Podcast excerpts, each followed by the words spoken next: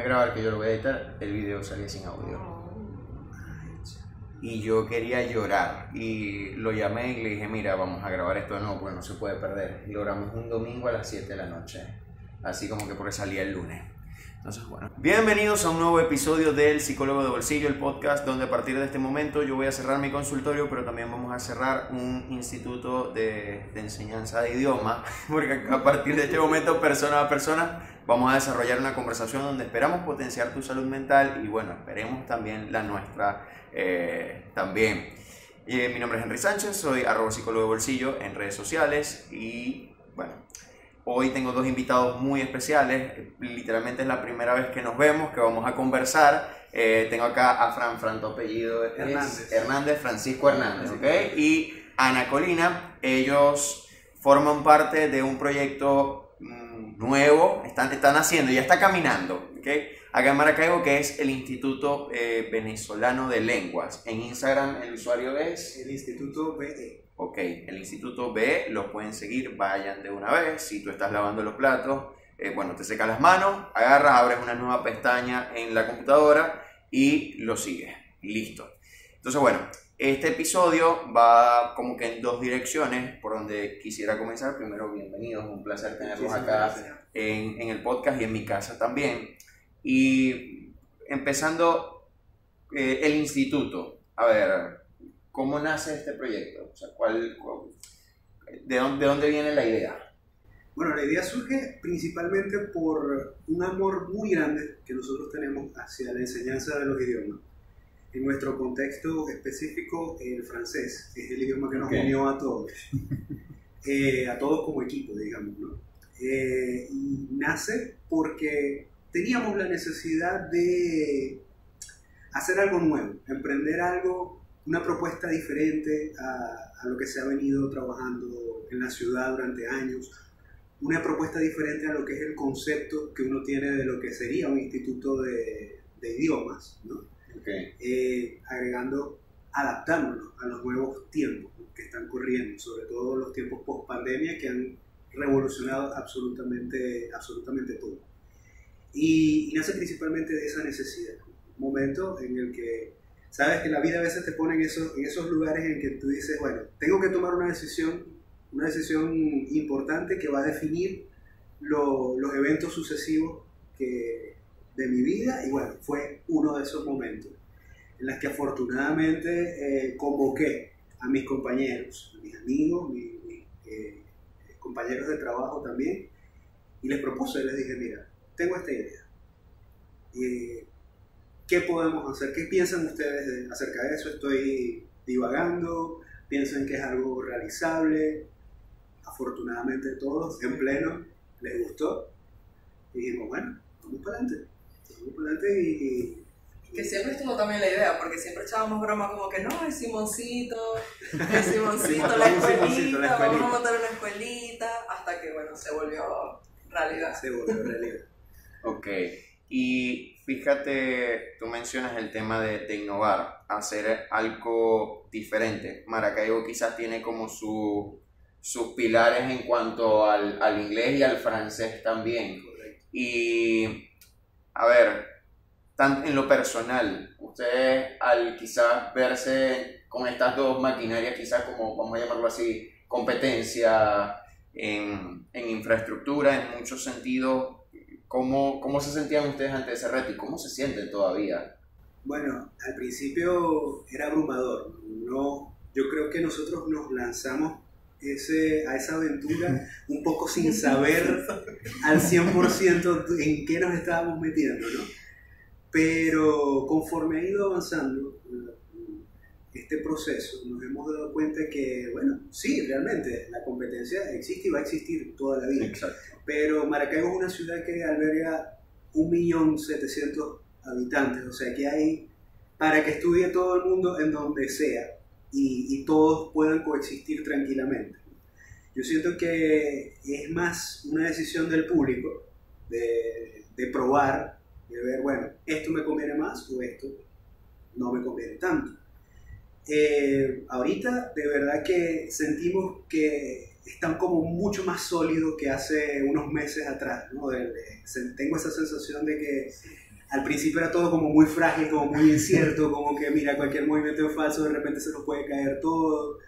Pero conforme hemos ido trabajando, hemos ido eh, creando contenidos en redes, conforme hemos ido interactuando con nuestra comunidad de seguidores y de estudiantes, nos hemos dado cuenta que ha ido creciendo y se ha ido fortaleciendo eh, el proyecto. Y hoy en día, bueno, la sensación es, de, como te digo, podemos coexistir tranquilamente Simplemente, bueno, el público, eh, ya queda de parte del público elegir la propuesta que, que estén más acuerdo. Con, con la que se identifican más también. Claro, obviamente nuestro, nuestro norte es precisamente llegar a ese público que no está tan convencido de estudiar un idioma o que le tiene miedo a estudiar un idioma porque sucede. Sí ese público que dice, Bertale, yo no soy tan bueno en inglés, en, en el colegio me raspaban mucho, pero... La lista del verbo to be. Necesito, exacto. O la gente que dice, Bertale, estoy cansado del verbo to be, estoy cansado de, de, hacer siempre lo mismo, quiero algo diferente. aquí estamos nosotros con una propuesta eh, acorde al, al tipo de público que estamos manejando, que es el público joven básicamente, el público que busca oportunidades eh, de trabajo, que de hecho hay, hay proyectitos por allí que se están cocinando bien, Qué bueno. bien chéveres. se, vienen cositas. Se vienen cositas, sí. se vienen cositas, sí. Eh, y, y, buscamos también, bueno, interacción con amigos que tenemos fuera de, de, Venezuela, que también comparten la misma profesión, que están también en el área de la enseñanza de, de idiomas, eh, amigos que tenemos en Francia, amigos que tenemos en Estados Unidos, personas que, que nos han apoyado en ese proceso también eh, compartiendo con nosotros, haciendo conexiones, eh, bueno, un sinfín de cosas. Entonces, realmente la sensación es muy positiva ahorita. Hay, hay como un aire... Ya siento que ya, yo creo que ya estamos en un punto en que nos sentimos que estamos así como en la cuerda floja, como estábamos el año pasado. Como sucede con todos los negocios, porque realmente no, nunca se sabe al principio si te va a funcionar o no te va a funcionar la idea, ¿no? A veces cuesta arrancar. Eh, es todo un proceso de, bueno, vamos a intentar por aquí, no funcionó, bueno, no me puedo frustrar, tengo que buscar otra forma de, de llegar, pero llegar. Y yo respeto mucho las propuestas que son en equipo porque esto es algo que yo tenía como desde la universidad. Yo mi tesis la hice solo porque eh, en psicología uno puede hacer la tesis en pareja o solo. Eh, sé que en otras carreras la gente, por ejemplo, diseño gráfico no tiene esa, esa suerte de elegir a veces. Y yo decía, yo quiero tener el control, el tema es que si yo me molesto es conmigo mismo, si yo peleo es conmigo mismo. O sea, no tengo que entenderme con otra persona, a ver cómo vamos a hacer la tesis, cómo la vamos a redactar, porque eso a veces terminaba en divorcios, a veces irreconciliables, y quien perdía, perdiendo los dos con el tema de la nota. Pero cuando un proyecto como esto nace en equipo y se va construyendo en equipo, es un reto muy grande porque, a ver, son diferentes egos, diferentes eh, temperamentos y también diferentes posturas y ponerlas de acuerdo es todo un reto. Sí. Yo creo que también viene la parte de que nosotros nos conocemos hace ya mucho tiempo. Yo conozco a Fran desde hace que yo llevo seis años, más un poquito más de seis años dando clases y desde ahí yo conozco a Fran. Hay otros que también llevan que 10 años. Jesús. Ah, Jesús, tiene, Jesús y yo nos conocemos desde hace como 14 años más o menos. Eh, que es otro, otro de los que conforma el equipo, el equipo original de, de profe, profe fundadores, decimos nosotros. Eh, y bueno, con todo, tenemos una química impresionante. Eh, pocas veces de verdad en la vida se da la oportunidad de, de, poder compartir con un equipo de personas, como dices tú, en que podemos congeniar, que somos totalmente diferentes. Tenemos edades diferentes, tenemos maneras de pensar diferentes, maneras de, de percibir la, la, la enseñanza también diferentes. Pero eso yo creo que más bien nos ayuda a complementar, a, a, complementarnos mutuamente. Porque al mismo tiempo, si se saca una de esas fichas, ya la cosa como... Sí, falta algo ahí. Hay algo que, no, que, que, que se tambalea allí. Y eso dice mucho de, de, del trabajo en equipo. Eh, y ciertamente no es fácil, no es fácil a veces también, como todos los seres humanos, como todos la, las relaciones humanas a veces tenemos sí. desacuerdos, sí. pero nunca llegamos al, al punto de, de, la confrontación, nunca llegamos al punto de... Siempre, siempre nos hemos manejado desde un respeto muy grande hacia, hacia todos nosotros, sin importar el nivel de experiencia, sin importar el nivel de, de instrucción, porque este, habemos varios que somos graduados de, de idiomas modernos, que, que, nos dedicamos desde hace muchos años a, la enseñanza de idiomas. Hay otros que son pedagogos naturales que aprendieron sobre el camino, hicieron otro tipo de formación, eh, que los acreditó también como, como, formadores en el área de, de la enseñanza de idiomas. Eh, pero nunca ponemos, yo nunca he dicho, bueno, no, porque yo soy el profe de idioma, yo soy el que tiene 20 años dando clases, tiene que hacer lo que yo digo, no. Más bien yo me nutro de, de, los más jóvenes, de las nuevas tecnologías, de, de los nuevos recursos, yo me nutro muchísimo de, eso y aprendo cada día. Eh, siento que es lo importante, siento que es un rasgo fundamental de, cualquier docente tener la humildad de asumir de que no lo sé todo, de que no puedo saberlo todo. Y esa humildad me va a llevar a la oportunidad de poder aprender y nutrirme de cosas nuevas. Exacto. También de aceptar cuando te equivocas también, o sea, porque eso también está con los alumnos que dicen, no, porque es que yo vi que es así, es como que, bueno, sí, tienes razón, me equivoqué, pero me corrijo de una vez, y también entre nosotros también hacemos eso, como que, hey, mira, o sea, dijiste esto, tengo la idea de que es así, es verdad, es así. Y, eso también es bastante importante, saber también corregirnos entre nosotros y entender que todos nos equivocamos. Apoyarnos, apoyarnos, porque a la larga todos estamos navegando hacia el mismo, o estamos eh, remando. Sí. tenemos el mismo nombre. Estoy pedaleando. Remando el mismo barco. Pedaleas así. Sí. Sí, mi experiencia marítima es muy sí, Y pedaleando tampoco. Pero podemos decir que lo une primero esa pasión por los idiomas y quizás esa apertura a las opiniones de todos. O sea, quizás hay algo que me, que me gusta mucho y que, he leído es el tema de la distancia al poder. Eh, no sé si han escuchado ese término, distancia al poder, tiene que ver como esta... Eh, ellos lo, hay un libro que lo explica como que los pilotos, eh, sabes que el, el piloto del avión, el capitán es como el líder supremo y el que está al control de todo el copiloto en este caso es el que de repente puede percibir un error. Si hay distancia al poder, implica que esta persona, al verlo como líder, va a sentir miedo de decirle, sabes, te estás equivocando. Y recuerdo que había una aerolínea, creo que fue en Malasia, que era la aerolínea con más accidentes aéreos en el mundo, cuando una consultora americana va a, hacer, a averiguar qué es lo que está pasando, descubren que este tema es la distancia al poder que como en, en, este país había una reverencia suprema hacia los líderes, el copiloto sabía que se iban a estrellar, o sea, sabía que se iban a matar y le decían, él, seguía hablando de la altitud, que mira, estamos perdiendo altitud, ya, no es como, hey, te estás equivocando, hay que corregir por aquí. Entonces, algo que les estoy escuchando a los dos es que esa distancia al poder eh, parece reducirse o existir poco dentro del instituto. Y... Es que yo siento que eso es un paradigma que más bien ya tiene que, romperse, ¿no? Y está demostrado en el mundo empresarial moderno que las empresas que mejor funcionan son las que eh, promueven un buen trabajo en equipo. Y, siento que ese es el norte. O sea, yo, los profes que han venido entrando nuevos, personal nuevo que ha venido confiando en, en, en este proyecto, yo siempre les digo las mismas palabras. Ustedes no trabajan para mí, ustedes trabajan conmigo, ustedes trabajan con nosotros. Eh, todos, de alguna manera, aportamos ideas y, las traemos aquí a la palestra y las volvemos realidad. Ese es el, esa es la visión que yo en lo particular tengo de, de lo que debería ser eh, el liderazgo en, este sentido. ¿no?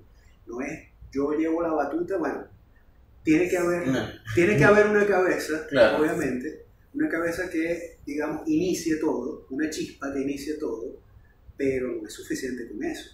Si yo no tengo el apoyo del resto del equipo, no puedo llegar solo.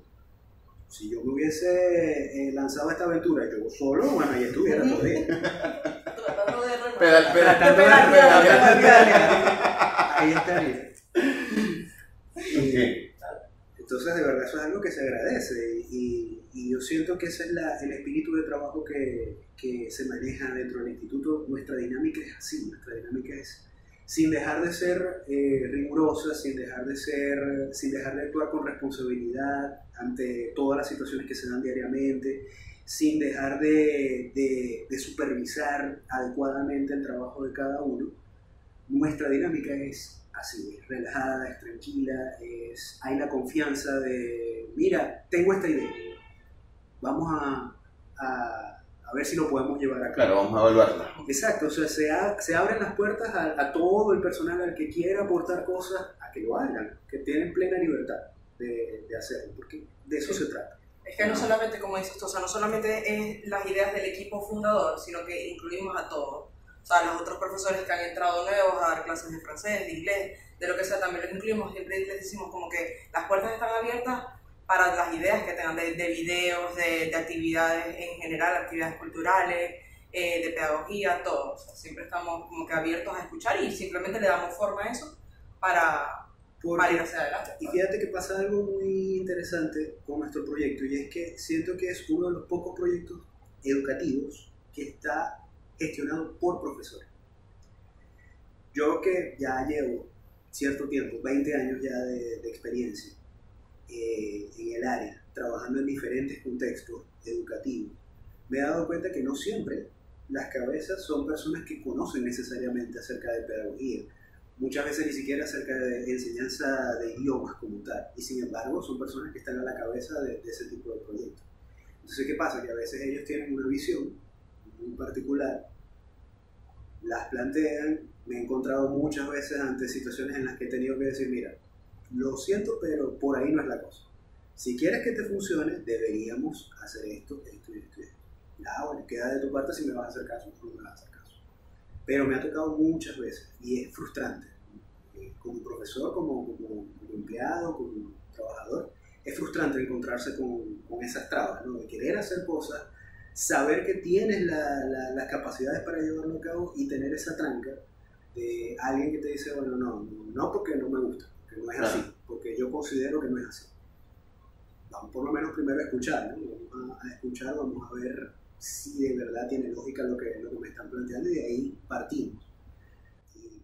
No, y que es muy sano porque también pasa cuando, porque todos yo creo que hemos tenido un trabajo tóxico en el que uno no, no es escuchado. Entonces, a veces pasa el caso de que, ok, ahora yo estoy en la posición de poder y de lo que yo aprendí, lo ejecuto también. Entonces es como que, bueno, yo tampoco escucho. Y es como olvido esa parte, quizás eh, la empatía sale del grupo en ese momento y es como se me olvida de que en algún momento yo no fui escuchado y tenía una idea que podía ser muy valiosa en ese momento. Sí, no, y viene, viene de lado y lado, porque muchas veces también tuve experiencias en las cuales yo no entendía el porqué de ciertas claro. actitudes y cuando ya estoy de este lado, ah, ok, era por esto, ya entiendo. Pero por lo menos ya tengo, digamos, otra manera de abordar ese tipo de, de situaciones un poco más empática con, con, con el resto del equipo. Eh, yo, por ejemplo, nunca, nunca he sido partidario de, de la confrontación con, con, con superiores o con, con, compañeros de trabajo. Nunca, tampoco se me ha dado mucho ese caso. Afortunadamente he tenido buenas experiencias. He tenido experiencias tóxicas también. Yo siento, yo siento que eso es parte de, sí, del proceso. Su, su, todo eso tiene que, tiene que suceder. Tiene que suceder. En algún punto eso tiene que suceder a, la, a las personas para que eh, de alguna manera entiendan qué es lo que quieren realmente a nivel profesional y a nivel personal. Eh, pero bueno, decía que estando ya de este lado se entienden también muchas actitudes que a lo mejor en aquel momento por inmadurez o por desconocimiento de, de lo que implica un puesto de esa responsabilidad no, no se entendía. Y bueno, ya se maneja de otra forma. Sí. Y les quería preguntar, ¿sabes qué? Yo creo que hay un reto en este momento con el surgimiento de los influencers, de las marcas personales, y siento que ahora en las organizaciones es más difícil generar un sentido de pertenencia, o sea, de que alguien se involucre en, en, las, en las empresas a donde pertenece, porque ya hay una visión un poco más individualista de, sabes, yo soy un agente libre, yo soy un prestador de servicios en este espacio, o sea, yo estoy acá, pero no soy parte de. Eh, ¿Cómo se logra ahora, y por ejemplo, eh, también te lo pregunto a ti, Ana, porque tú estás en el instituto, pero afuera de cámaras hablamos un poco de que también tienes clases particulares. ¿Cómo se puede lograr un poco este sentido de soy el instituto, pertenezco al instituto y no es como que estoy acá y, y, y ya? O sea, ¿cómo, cómo involucrar a, a, ese equipo donde forman parte de ustedes? No, yo diría que yo soy parte del instituto también porque soy uno de los profes fundadores. Yo creo que también okay. lo veo de ese lado y es como que es algo que es si bien no es mío solo, eh, forma parte del equipo al que le pertenece el instituto, ¿no? Entonces, también tengo, inter tengo intereses de los dos lados, tengo mis intereses personales, como son mis alumnos particulares, que si en algún punto ya no se sienten identificados con la manera en que yo les estoy enseñando o se aburren de mí, porque eso pasa también, uno a veces necesita como que ver otras caras, otro, otros acentos, otras formas de enseñar. Les digo, hey, está el instituto, aquí puedes conectar con otro profesor también, te puedo decir como que, bueno, por tu personalidad y lo, lo conecto con alguien más del instituto. Entonces no, no sé, puedo ser, lo separo fácilmente, no, no, no me pongo como que, no sé, como, no sé cómo decirlo, como Sí, eh, no sé cómo, Yo lo entiendo, pero no lo, entiendo, pero no lo sé. O sea, no es como que no, todo porque yo soy de clases particulares, todo va a ser para mí, todos los alumnos bien, no, yo paso muchos al instituto también. Y es como que esto se, se, em, se identifica más contigo. Y así. Y aparte que, bueno, en este contexto tan difícil, económico, es obvio que nosotros también aparte tenemos otra a nivel personal tenemos otras actividades. Yo trabajo como músico por primera vez en muchos años. Eh, y no fue algo que me tocó y que lo hago solamente por dinero, lo hago por placer, el, placer de hacerlo y también porque me genera eh, una ganancia extra, que es necesaria también en este contexto. Sueño también con ese día en el que ya no necesite hacerlo por por necesidad, sino por, por placer. Por el mero placer de hacerlo, y bueno, si las ganancias vienen, perfecto, claro. pero, pero, que no sea esa también la, la digamos, la, la, meta, ¿no? Sí, que creo que es la presión de, de todos cuando vamos comenzando, porque si bien eh, tenemos un proyecto con muy buenas intenciones, sabemos que hay que facturar, es, eh, es una realidad. Pero me gusta bastante eso porque es como, eh, a ver, es hacer como ese balance también y decir como, bueno, no estoy, no estoy en el centro de todo, sino de que formo parte acá del instituto y puedo dar lo mejor de mí y también dar ese paso. Y siento que todos ustedes como en esta etapa eh, alternan actividades, son conscientes de eso. Y creo que en una organización eso es muy valioso. Que de repente puede pasar en un instituto de enseñanza de idiomas como en otra empresa, que es como, ¿sabes? Te, te pido como exclusividad o te pido que, que, me des todo. Y muchas veces siento que eso es lo que genera ese temor de comprometerse luego con otras organizaciones. Todos hemos pasado por ahí. Sí, a veces ni siquiera te piden la exclusividad, es que las circunstancias te obligan a, a estar exclusivamente o, o enfermizamente dedicado a, a, una sola labor, un solo trabajo, y yo siento que eso tampoco es sano. Yo siento que debe haber espacio también eh, de individualidad, ¿no? De, bueno, yo, yo en lo particular quiero hacer también estos proyectos, quiero llevar a cabo estos proyectos, quiero ver qué sale de ahí también. Y, y nosotros nunca cerramos la, la, puerta a eso, eh, apoyamos incluso los proyectos de cada uno eh, de manera individual y si de repente, bueno, ha pasado que en eventos organizados por el instituto mi proyecto musical a, a, a Eso es como que también dentro de nuestros proyectos individuales, también a veces buscamos, a veces no siempre buscamos maneras, en lo que, en medida de lo posible, ¿no? De incluir de alguna manera el instituto y, de, fusionar todo. Exacto, de, de, como que darnos la mano y bueno, vamos todos juntos, vamos y crecemos individualmente y crecemos de manera colectiva. Sí, de que cada cosa que hacemos nosotros, tanto dentro como fuera, puede sumarle. Puede sumarle y eso es bastante sano. Y otra cosa también que me, me gusta mucho y rescato es el tema de saber que no es sano estar del todo lleno en los proyectos. Eh, eh, muchas veces tenemos esta idea de hasta que, o sea, yo me quedo en, en, la oficina hasta que se vaya todo el mundo, hasta la persona que, que, que limpia el señor de mantenimiento que te dice, como, ah, te voy a dar la llave, chao, yo no te voy a esperar. Y, por ejemplo, yo considero el descanso yo que estoy en el mundo del deporte, yo pienso que el descanso es tan importante como el tiempo de ejecución de cualquier tarea. Pues si no tienes ese descanso, esto que está aquí no va a funcionar. Totalmente cierto. Totalmente cierto. Y a veces es difícil. Porque sobre todo cuando, cuando te apasiona. Ana, Ana, se ríe como que, mira, mira cómo te explico. Sobre todo cuando te apasiona.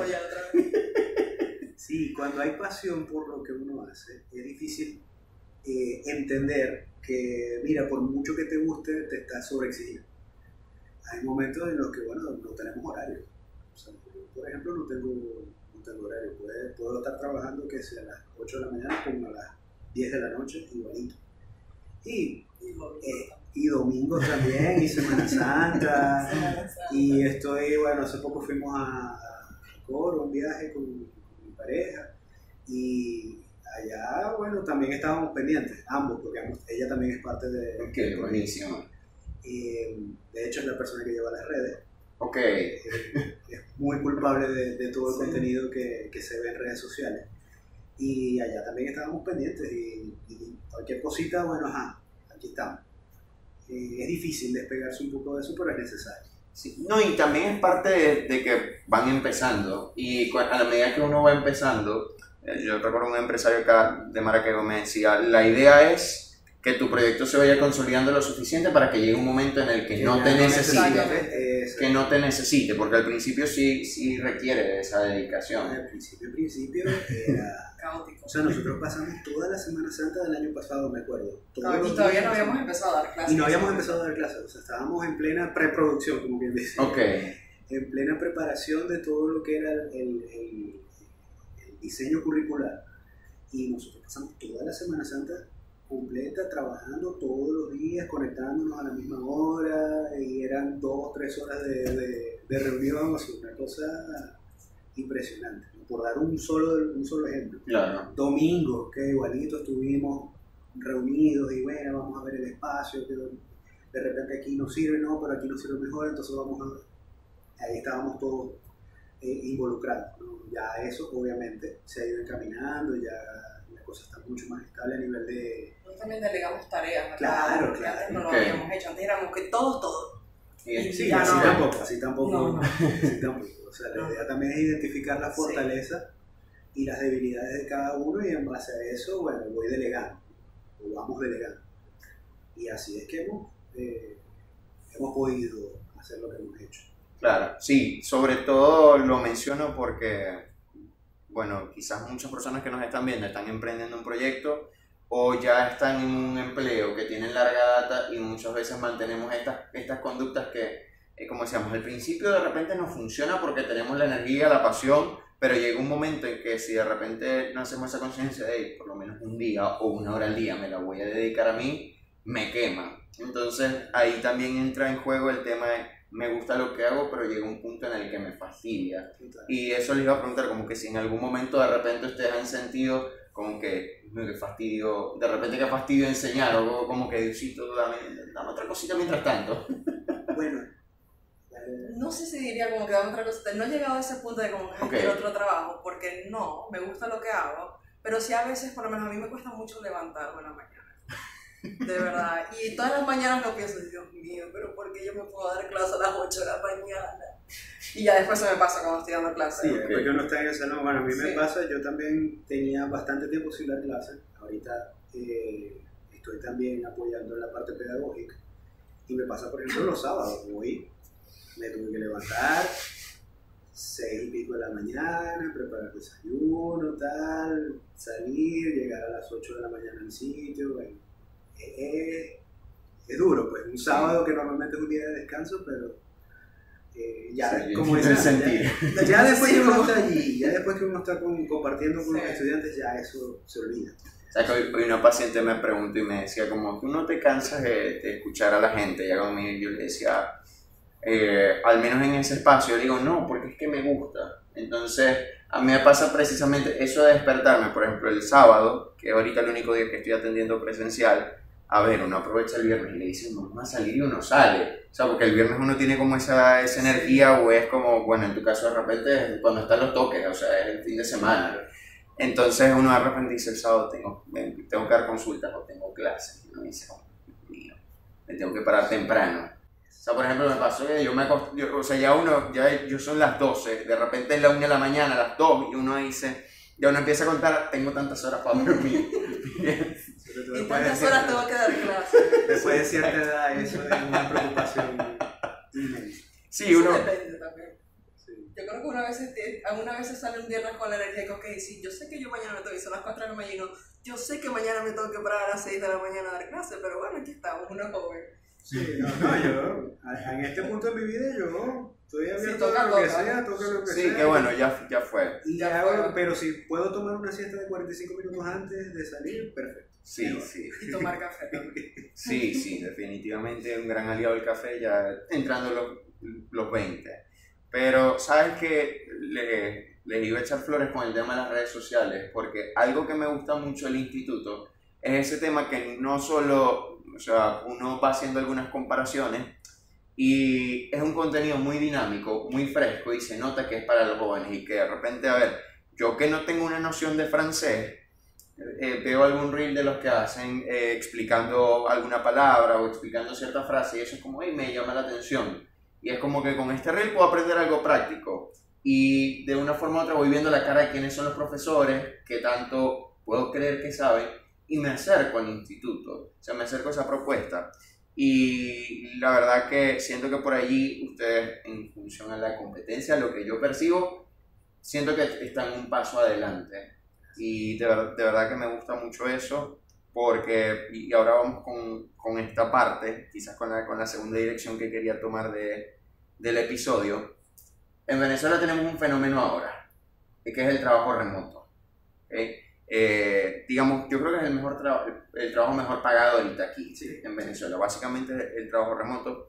Y básicamente, ¿qué se requiere? ¿Hablar francés o hablar inglés? Sobre todo inglés. Eh, y a ver, acá en Venezuela no se tiene esa cultura de tener un, un nivel básico de otro idioma, porque tenemos esa experiencia de los colegios que es como muy, muy escueta de... Sí, porque en el colegio, esto se lo explicaba yo, me tocó trabajar muchas veces con, con eh, niños, adolescentes, y uno hablaba siempre con los representantes, ¿no? Eh, y yo les explicaba, miren, el colegio es un acercamiento a, es una, una visión muy general de cómo funciona el idioma, pero realmente no se aplica allí el enfoque que debería aplicarse verdaderamente en una sala de, sea de FLE o sea de ESL, que esas son las siglas para la enseñanza del francés, específicamente la enseñanza del inglés. Em, ¿Y qué sucede? Que muchas veces esa experiencia es frustrante o nos marca de manera negativa porque no encontramos un sentido real o una, una utilidad real de eso que supuestamente nos está tratando de enseñar. Porque hasta incluso el mismo profe o la misma profe ya está cansada de dar esas clases, ya está, o, o de repente no tiene la misma motivación que tenía como al principio de, de, su carrera, ¿no? O fue de repente el profesor relleno, que le llamaron como, mira, está inglés, quieres dar clases, necesito la plata, dale. Soy ingeniero, pero sé hablar inglés, entonces puedo dar clases. Una concepción extremadamente errónea desde todo punto de vista. Eh, y es, una lástima porque nos encontramos con profesores que no tienen verdaderamente una preparación pedagógica adecuada, aunque tengan un buen nivel del idioma que estén enseñando, no tienen una preparación pedagógica adecuada. Esa es una de, las cosas que porque nos preocupa muchísimo a nosotros con nuestro personal, es mantenerlos bien formados. La experiencia que nosotros podamos aportarles, armar talleres de formación, eh, precisamente para que eso no suceda. Y bueno, para que también se lleven algo en el momento que ya no estén con nosotros, bueno, ellos se llevan esa, ese aprendizaje. Em, bueno, perdí un poco la, el hilo de la... me suele pasar. Em, pero bueno, decía con, la, con las experiencias que, que tenemos previas a, a, estudiar un idioma ya más formalmente, cuando entramos a este tipo de contexto de instituto de idiomas en general, también a veces nos encontramos con los mismos problemas que teníamos en, en, bachillerato, ¿no? profes que de repente no están tan bien preparados, eh, o profes que son excelentes, geniales, de repente me toca uno que es increíble y en el otro nivel me toca otro que no es tan bueno. Eso suele suceder.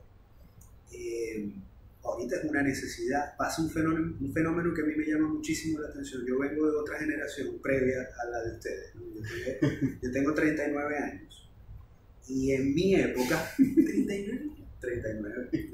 En mi época de, de, estudios en la universidad y eso, era raro encontrar una persona que hablara inglés. Era, era, era como, mira, habla inglés. Pero ahorita yo veo a los chamos, adolescentes sobre todo, que ya tienen el inglés como por defecto, ¿no? los, más, los más jovencitos, digamos, entre 12... Sí, ya vienen como los teléfonos Spanglish ahí instalados. Total, y entonces, ay, ¿cómo aprendiste? No, con los videojuegos, no, con viendo, viendo series, lo que sea, tal, pero, o no, porque mi papá me hablaba y, y aprendí. O porque viajé, viví un tiempo por allá y por eso lo aprendí. Ya viene como por defecto. Eh, y por supuesto eso beneficia el, el, teletrabajo, el trabajo a distancia.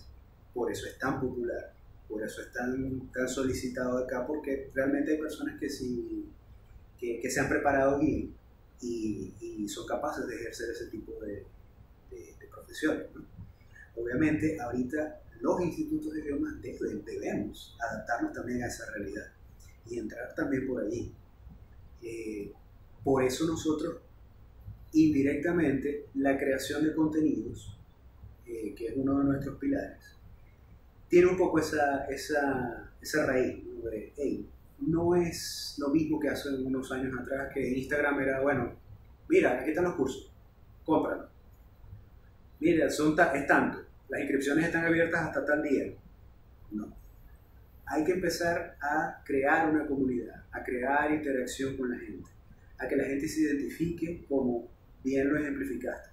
Que la gente vea, ah, mira, me llamó la atención este contenido y estoy aprendiendo algo, aunque no sea estudiante de, del instituto, estoy aprendiendo, me están brindando algo que me puede servir en un momento dado, así sea para para decir que hablo francés. Para, exacto, para decir, mira, eso no es así, porque yo vi un video que me explicaba.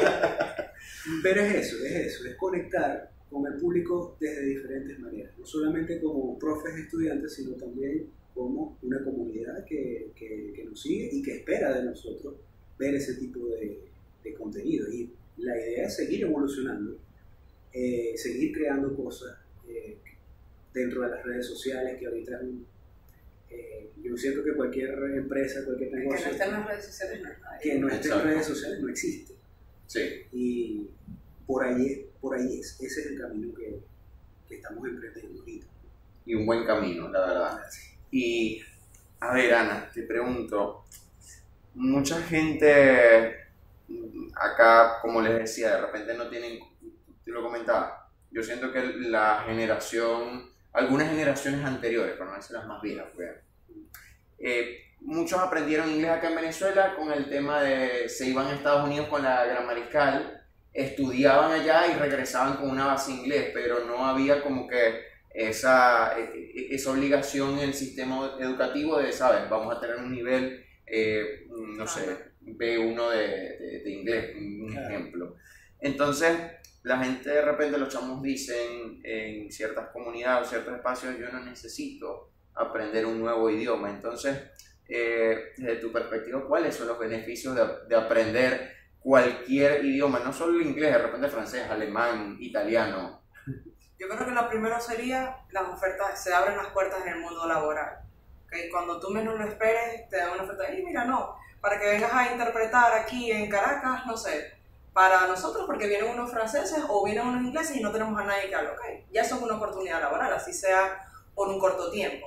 También lo veo en la parte personal, de crecimiento personal. Yo siento que aprender un idioma te, no sé, te hace pensar de diferentes maneras. Yo siempre le digo a mis alumnos que, eh, no sé, que su personalidad, cuando hablamos de idioma, es como diferente, son como diferentes alter ego. Porque sí, cuando tú hablas español, tú te expresas de una manera cuando hablas inglés, todos tenemos hasta el, el hasta tono de voz, voz cambia, todo cambia. Y cuando hablas francés también.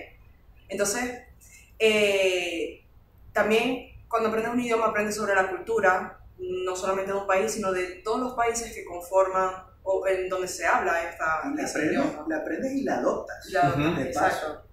O sea, si nos insertamos en un contexto francófono o angloparlante o anglófono, adoptamos esa, esa cultura como si fuera nuestra. Eso es lo bonito también de, de aprender un idioma.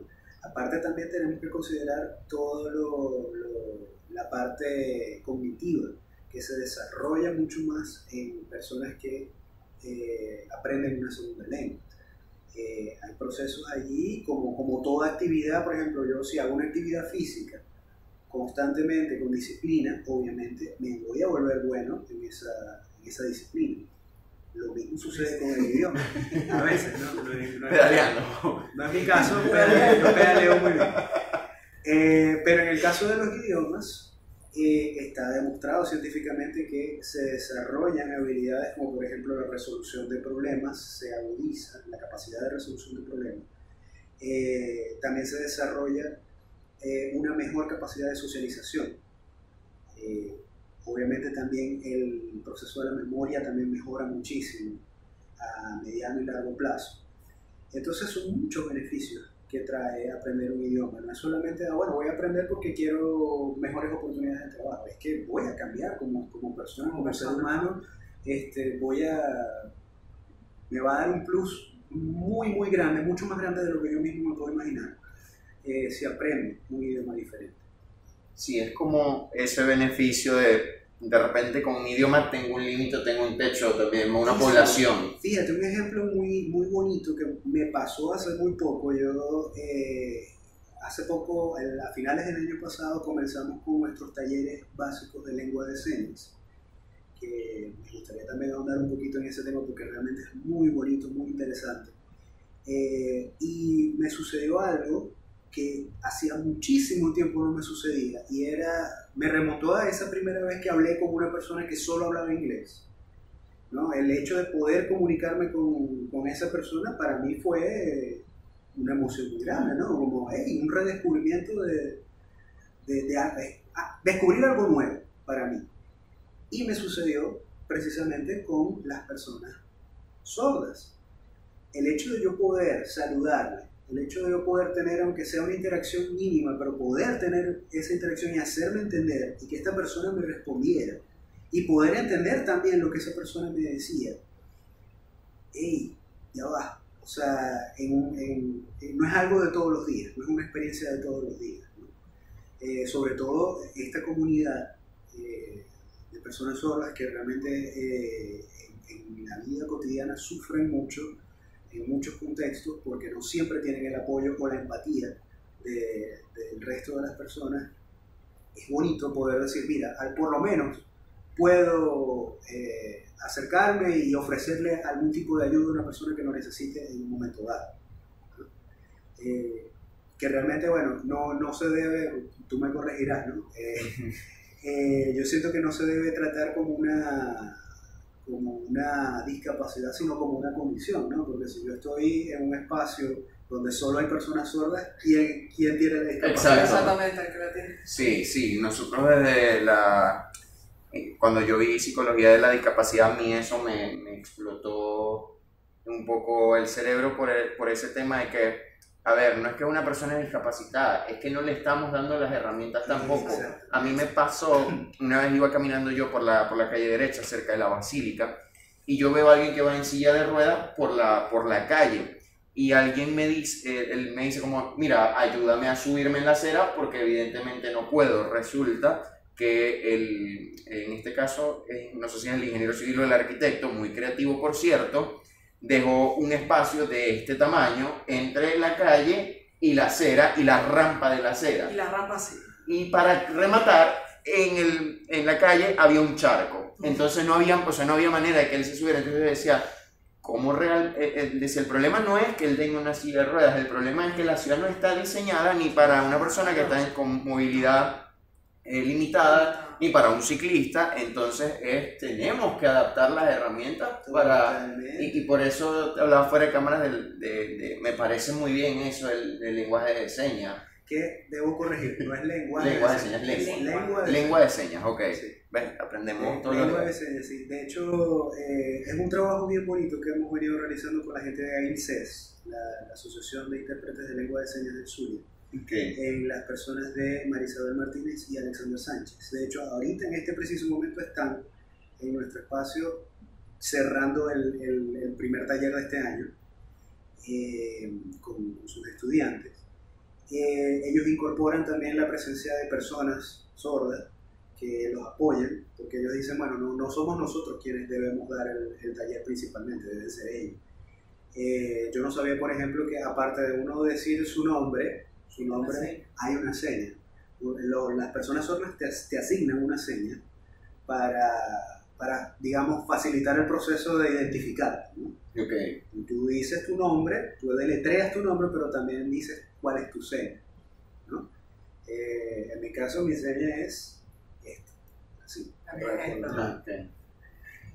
Entonces, una, si una persona sorda me pregunta cuál es tu seña, yo le digo, es algo muy bonito, ¿no? Es un proceso muy... Claro, porque el proceso de repente nos sabemos, ok, nosotros escuchamos nuestro nombre, lo podemos identificar fácilmente, para ellos es una seña que distinga, de, que pueda distinguir de otra persona. Correcto. Increíble eso. Eh, y bueno, decía que eh, ese ejemplo que puse hace, hace ratico de, bueno, ¿quién, ¿quién tiene la verdadera discapacidad si yo estoy en, una, en un ambiente donde solo hay personas sordas? ¿no? Lo, lo, pusieron ellos en las clases. Y realmente fue, para mí, como dices tú, me, me explotó ahí la, la, la cotufa y yo decía, es verdad, es totalmente cierto. Aparte, en, las, en esas conversaciones previas a, a iniciar ese proyecto, eh, a mí me sorprendió mucho que ellos me contaban que ellos trabajaban eh, han trabajado en distintos contextos, eh, por ejemplo, instancias penales, bancos, sí. la Universidad del Zulia, como ellos sirven como intérpretes para personas que en personas sordas, en asociaciones, pero nunca en un instituto de idiomas de leyes. o de lengua. Y en este caso yo decía, pero ya va, si la lengua de señas es una lengua, es un idioma también, tiene sus reglas, tiene su gramática, tiene su, su, su manera de, de, de- de ejercer esa comunicación. ¿Por qué ningún instituto de idiomas se ha preocupado por incluir dentro de, de su, de su oferta, dentro de su currículum, la lengua de señas? Si también es un idioma, también es una lengua. Y eso a mí me resonó muchísimo y yo dije, bueno, vamos a hacerlo, vamos a hacerlo, vamos a- a llevarlo a cabo, así sea paso a paso, eh, con calma, pero vamos a hacerlo. Y la idea es que se mantenga y se convierta en una, en una asignatura dentro, de, dentro del currículum. Sí, esperemos, esperemos que sí. La verdad hace mucha falta acá, acá en Maracaibo y bueno, en el Zulia también. No conozco otras propuestas en el, en el estado que Y lo peor del caso es que existen, o lo mejor del caso es que existen, pero no tienen esa, ese alcance o ese visibilidad. alcance o visibilidad, exactamente. AICES yo no tenía idea que existía y resulta que que nos conectó con ellos. totalmente. Ellos también están con la... ah, No, no, no, estoy, conf- estoy confundido. Ya les iba a mencionar la Asociación de Ciegos que estaba en la Lago, ¿no? Tipo otra cosa completamente no, diferente, sí, sí. Pero fíjate, también con el tema de, de aprender un idioma, yo siento que hay muchas barreras. Y más allá de, de repente de acceso a aprender, el, a- eh, aprender, por ejemplo, inglés o aprender francés, también tiene que ver con las creencias eh, o prejuicios que tiene uno hacia el idioma. Por ejemplo, eh, yo al inglés, yo tengo una, una guerra constante con el inglés, en- sé que tengo que reconciliarme con él. No, Mi mamá es profesora de inglés, entonces, he hecho un cuento, y mi mamá era, vamos a sentarnos, vamos pues. Y yo como... mm, y empezaba el tiquiti, tiquiti, tiquiti. Entonces ya después, uno adolescente, entre en mi etapa de rebeldía, y yo dije, odio el inglés. Yo odio el inglés y el inglés se va de mi vida. Yo no lo voy a necesitar nunca. Ahora eh, que veo que los artículos científicos, eh, cualquier texto académico, eh, me es más de provecho en inglés que en español, por un tema de inmediatez, de que no están disponibles, no se tradujeron. Es como que, ajá, yo aprendí otro idioma, yo aprendí el italiano, lo aprendí por mi cuenta, pero sabemos la importancia y quizás el poderío que tiene el inglés sobre los demás idiomas. Entonces uno se va haciendo muchas veces los prejuicios de, ¿sabes? Este idioma no es para mí, este idioma me cuesta, no soy capaz. Realmente, ¿cómo podemos eh, combatir esas, esos preconceptos que ya tenemos acerca del aprendizaje? Yo te voy a echar un cuento ahora. Porque resulta que yo tuve durante muchos años una relación amor y odio, más odio que amor, con el francés. De hecho, si a mi yo de hace 15 años atrás le hubiesen preguntado, mira, ¿dónde, dónde te imaginas tú trabajando? ¿O qué, qué, qué te imaginas tú haciendo? Yo jamás hubiese dicho clases de francés. Nunca. Hubiese sido la- lo, lo último después de, no sé, trabajar con George Lucas en, en Lucasfilm. Eh, ¿Por qué? Porque lastimosamente mi primera experiencia con el idioma fue un poco traumática. Tuve una profesora que, bueno, de ese, de ese tipo de profes que lastimosamente existen y te marcan, te marcan negativamente. Eh, a partir de ahí, bueno, mi, mi, proceso fue duro porque no, yo no estaba estudiando francés por gusto, estaba estudiando porque era mi carrera, yo soy licenciado en idiomas modernos. Y yo recuerdo que en ese tiempo, eh, de cada idioma, inglés y francés, se veían cuatro, cuatro semestres intensivos del idioma. Yo recuerdo que el primer intensivo lo repetí dos veces, el segundo intensivo lo repetí de francés lo repetí tres veces, el tercero lo repetí dos veces más. Y ya el cuarto lo pasé bien porque ya, ya era el colmo. Ya te lo sabías de memoria. No, bueno, ya era la primera vez que lo veía, pero ya era como, hermano, ya. Claro, que hasta cuándo. ¿Hasta cuándo? Pero fue difícil y no era, porque, no era porque yo no tuviera las capacidades y eso es algo que las personas deben mentalizarse. Mira, no, yo no puedo decir, no, esto no es para mí, esto, yo no puedo con esto. Ya va, hay que intentarlo, pero hay que darle otro enfoque. Hay que tratar de darle la vuelta. Y es donde el pedagogo, donde la persona que está guiándote en ese proceso de aprendizaje tiene que tener la suficiente empatía para decir, ok, por este lado no me está funcionando. Vamos a intentarlo por otro lado y buscarle la vuelta. Eh, es una, una, responsabilidad que nosotros como, como docentes tenemos. Los los niveles este, los niveles 1. Los niveles básicos. Los niveles básicos, exactamente. Tienes una tarea no solamente, tienes dos tareas, no solamente de enseñar el idioma o, sí, de dar las clases del contenido general de cada nivel, sino que también tienes la tarea de motivar al alumno para que siga estudiando, darle todas las herramientas para que puedan también avanzar y que no se sientan frustrados y, y decirles como que mira, está bien que te equivoques, todos nos equivocamos y ya, simplemente seguir intentándolo. Yo siento que el, 95% de las personas que dicen yo no puedo con esto es básicamente miedo a equivocarse. El miedo a equivocarse es algo que ha truncado las posibilidades de mucha gente de aprender idiomas nuevos. Y yo siento que, que no tiene sentido porque el error me permite a mí avanzar. El error es lo que me permite a mí identificar, ah, bueno, aquí está la falla, vamos a trabajar eso yo siempre le digo a mis estudiantes, miren, equivóquense. Díganme las cosas como ustedes sientan que, que como les sin pensarlo tanto. Sin pensarlo mucho, atrévanse.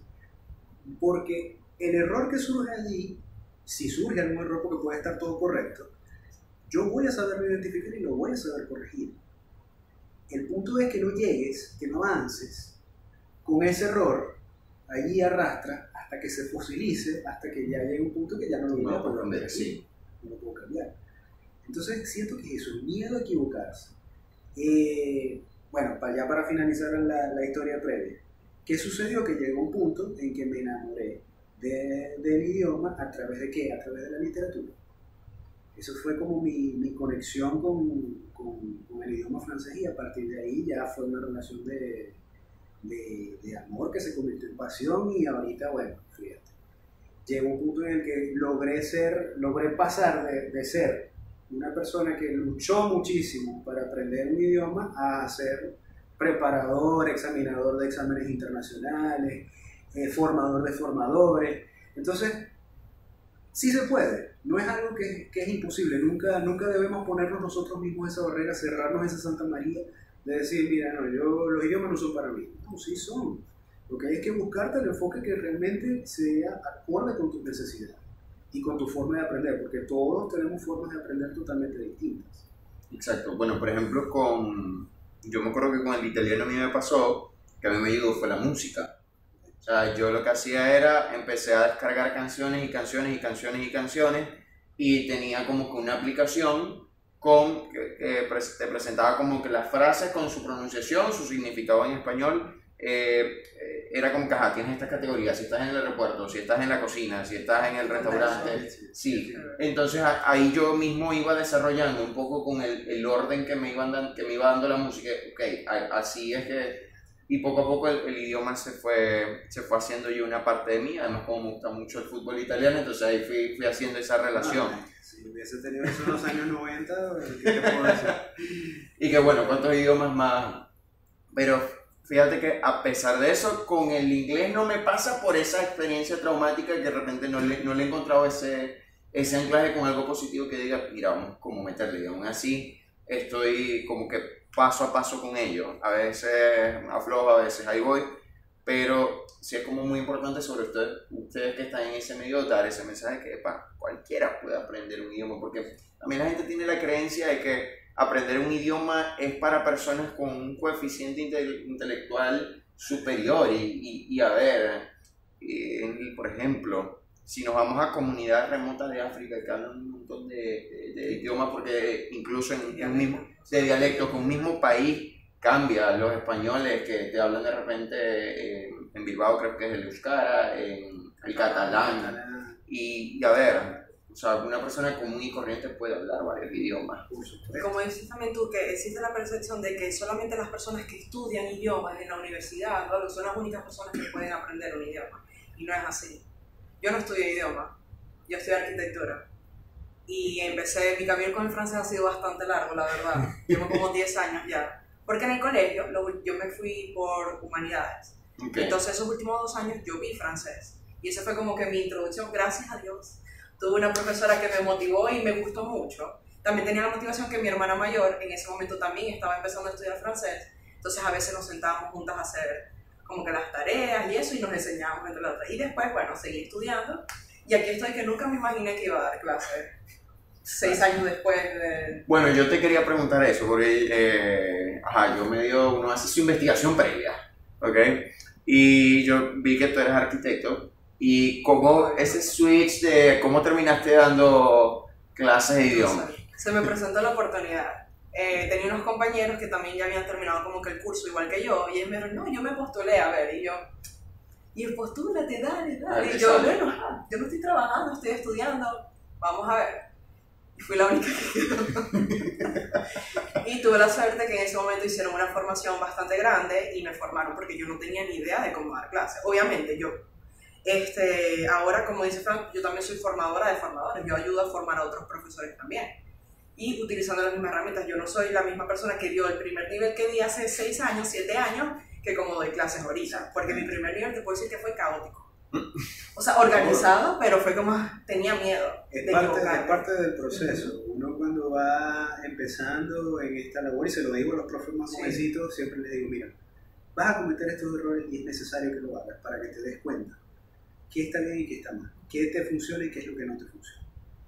Eh, ojalá yo en mi época hubiese tenido una guía como esa, porque yo aprendí a los golpes, aprendí a lanzarme ahí. ¿O aprendes o no te gradúas? no, y no tanto de eso, sino que yo en, en medio de mi carrera yo también trabajaba. Entonces yo me lancé, mi primera experiencia real de, pedagogía en inglés fue eh, a los 21, 22 años donde me lanzaron un salón de 45 chamitos de, de sexto grado sin yo haber tenido una experiencia de ese tipo. Yo había tenido experiencia con adultos, con un ambiente más controlado. Es una maldad. Sí, sí, una, una maldad, pero pagaban bien. en ese, para, para los estándares. La plata va en el bono, ¿no? Sí. Maldad bien remunerada. Sí, maldad bien remunerada. Y yo, bueno, hey, llegó un punto, yo recuerdo un momento en que yo me metí en un baño a llorar.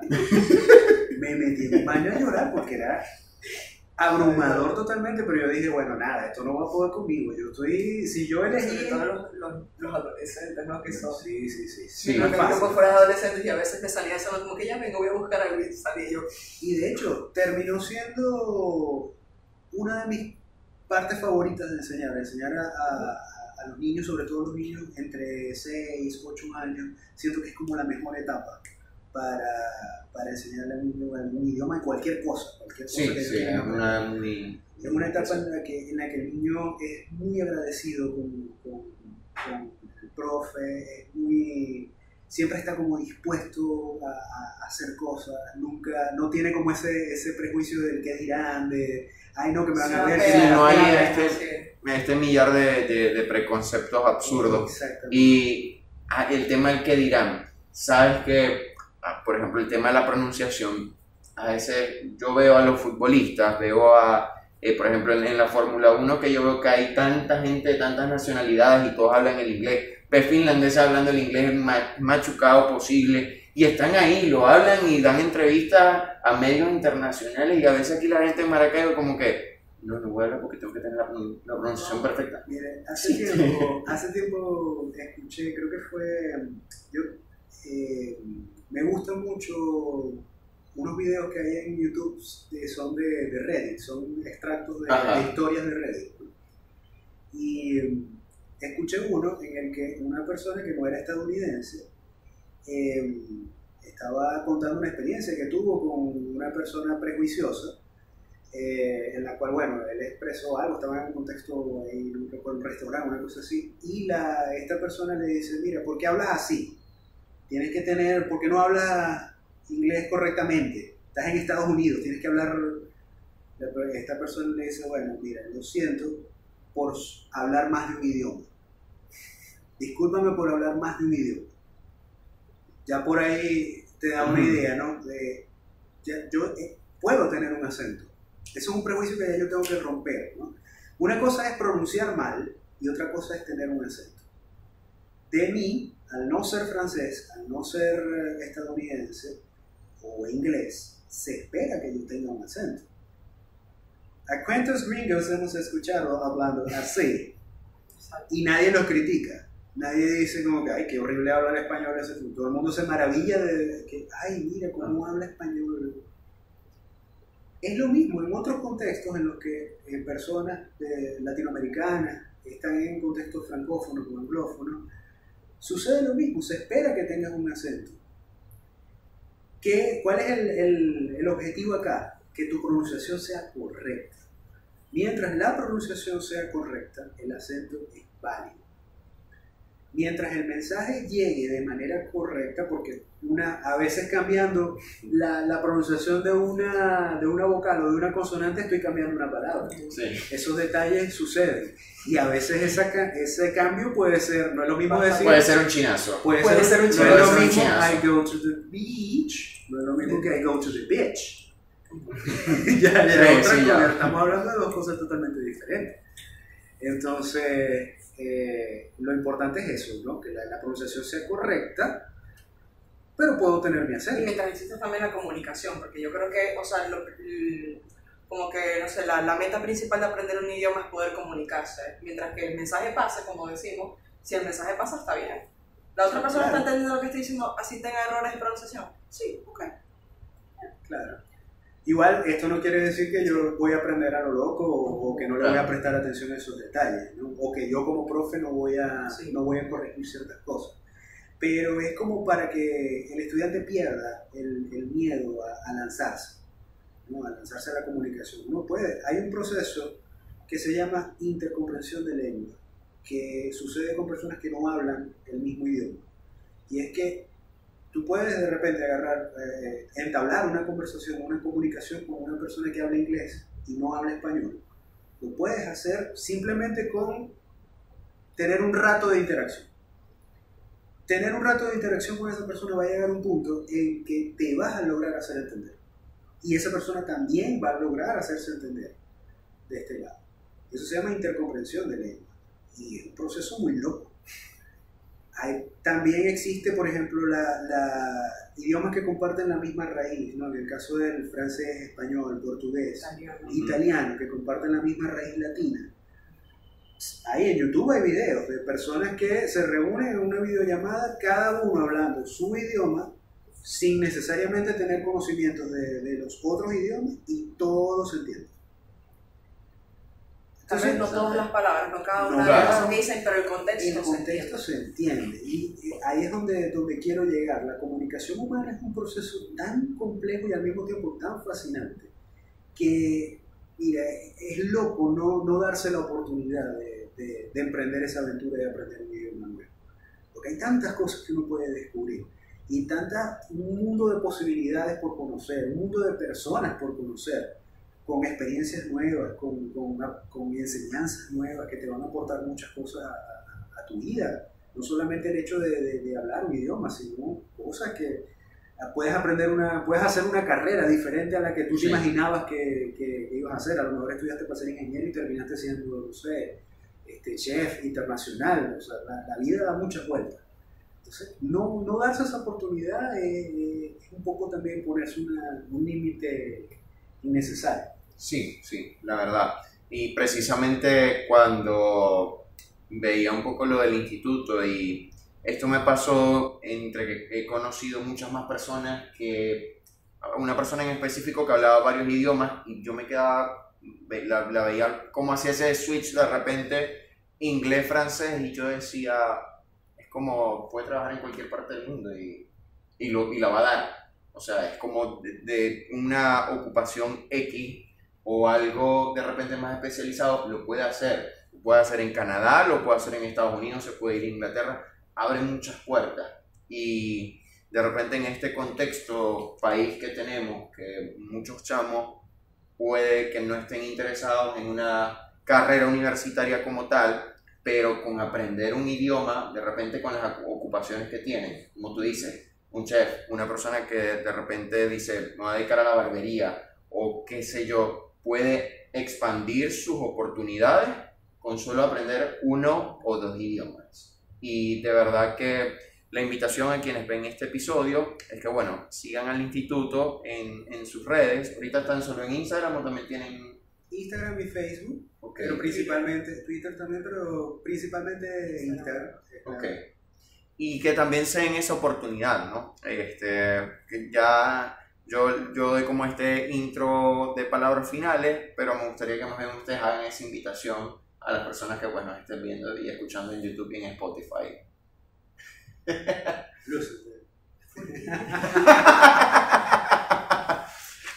bueno, nada, con...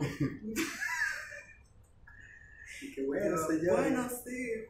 Bueno. estoy pensando. Esto lo puedes guardar en este momento, pero sí, sí. que hablamos ya, ¿qué pienso? ¿Qué podemos decir? Aunque hablando también de, del tema de, que, de, de equivocarnos o que las cosas salgan orgánicas, también Acá fíjense, esto, esto sale naturalmente. Bueno, les damos la, la, la bienvenida. bueno, la bienvenida, porque no, la bienvenida que se inscriban en el instituto, que no solamente eh, se inscriban para aprender un idioma, sino que se... No, eso no. Ya me corté yo mismo, ya no sé. Que no, que no aprendan solo por... Que no aprendan solo...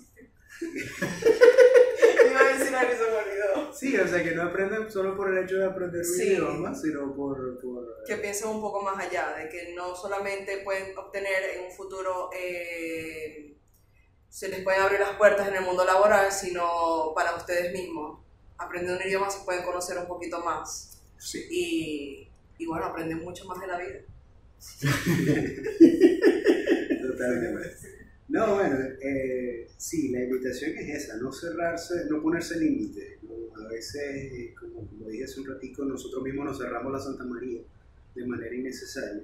Yo siento que la invitación principal, más allá de acceder al instituto o no, es primero darte permiso, tú como persona, de romper con, esa, con ese límite que te estás colocando, con ese miedo a, equivocarte, con esa con ese temor que de repente viene de, de, malas experiencias previas, mira, rompe primero con eso y atrévete a probar experiencias nuevas en cuanto al aprendizaje de un idioma, porque realmente los beneficios que va a traer para, para, tu vida van a ser incalculables.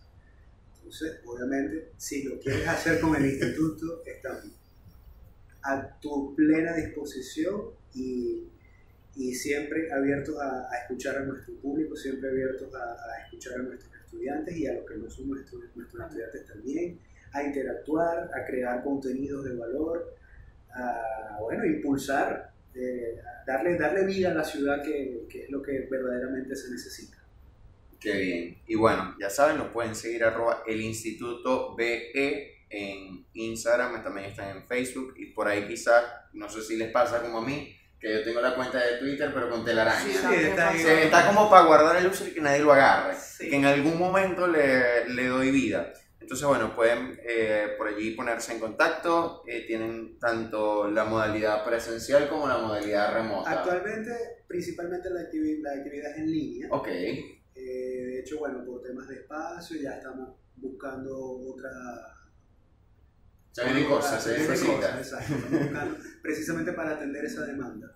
Pero ahorita la actividad principalmente es en línea. Perfecto, entonces bueno, eh, ya saben, por ahí pueden contactarse con ellos y hablando también del tema de las experiencias traumáticas, de los límites y esos preconceptos. También mi invitación es vayan a terapia y ustedes saben que con psicólogo bolsillo también presencial y virtual lo pueden eh, hacer. Entonces, Frank, Ana, muchísimas gracias de verdad por esta conversación que me gustó muchísimo y siento que por una parte, que eran las dos direcciones, quería darle uno, inspira a la gente a seguir apostando por Venezuela. ¿okay? La gente, eh, y bueno, por razones muy obvias, le da miedo de, iniciar algún proyecto acá en Maracaibo o en cualquier parte del país. Pero fíjate, un proyecto que es nuevo, que desde el año pasado, eh, esos fundamentos que ustedes le vienen dando, eh, esa solidez, ese profesionalismo que ustedes están mostrando, mm, es como ese mensaje de podemos hacerlo, podemos lograrlo y es el mensaje que también eh, ustedes como equipo transmiten por las redes, lo transmiten aquí desde el podcast y creo yo eh, que cuando uno está en el espacio también se puede sentir así.